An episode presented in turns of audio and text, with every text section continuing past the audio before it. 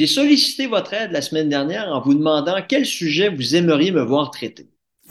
Je vous promets que je vais m'efforcer de les aborder au cours des prochaines semaines. Mais je commence cette semaine avec la question de la guerre en Ukraine. Pour ce faire, je compte aborder trois thématiques. La première, la capacité de l'armée ukrainienne à reprendre ses territoires perdus. La deuxième, la force de l'armée russe. Et enfin, l'effritement du soutien occidental. D'abord, l'armée ukrainienne sera-t-elle en mesure de reprendre ses territoires perdus? Évidemment, il est impossible de répondre à cette question et d'ailleurs, personne ne le peut. On peut simplement évoquer certains traits afin de tirer certaines conclusions qui semblent s'imposer. Donc, une chose est sûre, la tâche sera ardue et l'Ukraine ne jouit ici que d'une seule opportunité, d'où la raison pour laquelle il semblerait que sa fameuse offensive du printemps n'aura pas lieu avant au moins l'été.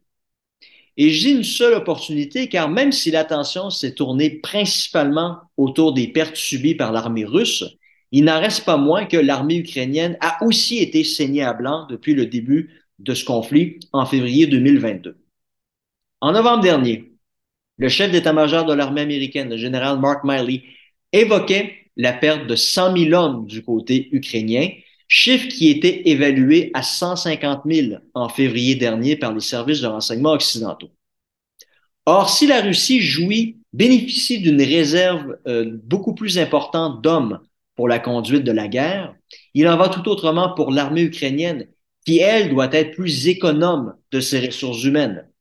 Car à ce rythme, elle sera à court terme en manque de combattants, d'où la raison pour laquelle elle a besoin d'une victoire rapide et décisive ce qu'elle ne peut accomplir en ce moment, ce printemps, alors que les chars d'assaut occidentaux n'arrivent encore qu'au compte-gouttes.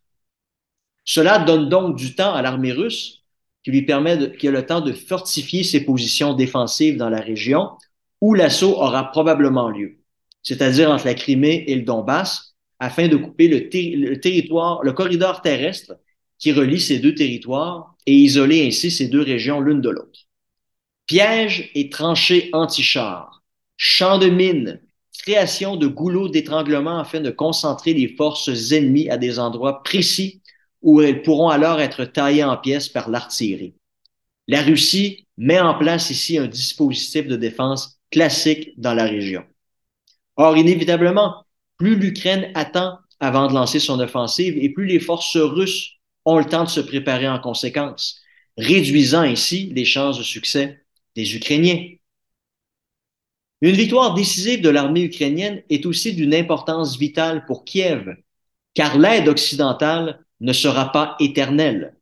Certains pays comme la France ont consenti déjà à de très grands efforts militaires, tant et si bien que son armée est désormais vulnérable.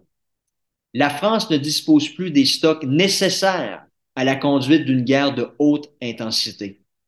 Elle ne disposera en effet que de 30 canons César pour assurer la défense de son territoire, que de 120 chars d'assaut Leclerc et ne produit pas suffisamment de munitions.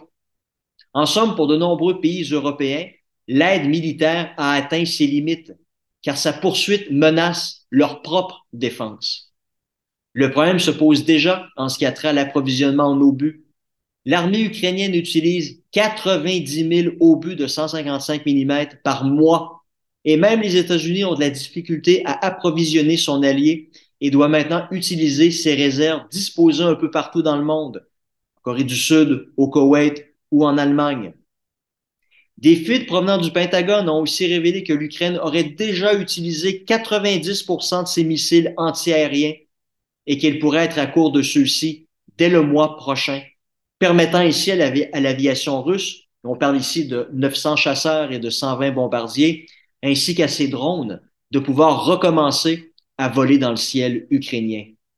Encore une fois, l'Occident va-t-il courir le risque de s'affaiblir dans un domaine aussi stratégique? Inutile de dire qui sera privilégié si le besoin en venait à se faire sentir. Leur propre peuple avant les Ukrainiens. D'où la raison pour laquelle un échec de la prochaine offensive ukrainienne serait alors non seulement dévastatrice sur le plan militaire, mais aussi pour la continuation du soutien occidental. La conclusion qui s'impose est donc claire. L'armée ukrainienne doit vaincre à tout prix. Elle n'aura pas 200 chances de le faire, mais une seule et elle doit la saisir. Car les pays européens arrivent peut-être au bout de ce qu'ils peuvent faire sur le plan militaire. Jusqu'à présent, cette aide a permis d'affaiblir l'armée russe sans pour autant réussir à la vaincre. Il en va de même pour l'aide monétaire, car cette aide se rend-elle vraiment là où elle est destinée? Pas vraiment, s'il faut encore une enquête récente du journaliste d'investigation Seymour Hersh qui parle de détournement de fonds à grande échelle par l'élite politique ukrainienne. Enfin, on voit aussi un certain effritement du soutien européen à l'Ukraine. Récemment, la Pologne et la Hongrie ont annoncé un boycott de l'importation du blé ukrainien, car cela faisait baisser les prix et menaçait leurs propres producteurs locaux. Le début de cette division est-elle le signe avant-coureur de celui d'autres pays européens qui commenceront à prendre leur distance avec Kiev si leur soutien en venait à causer des frictions similaires au sein de leur propre État? L'égoïsme des peuples est en effet beaucoup plus fort que leur altruisme. Et les politiciens gouvernent toujours en fonction de l'opinion publique, car ils ne pensent qu'à la prochaine élection.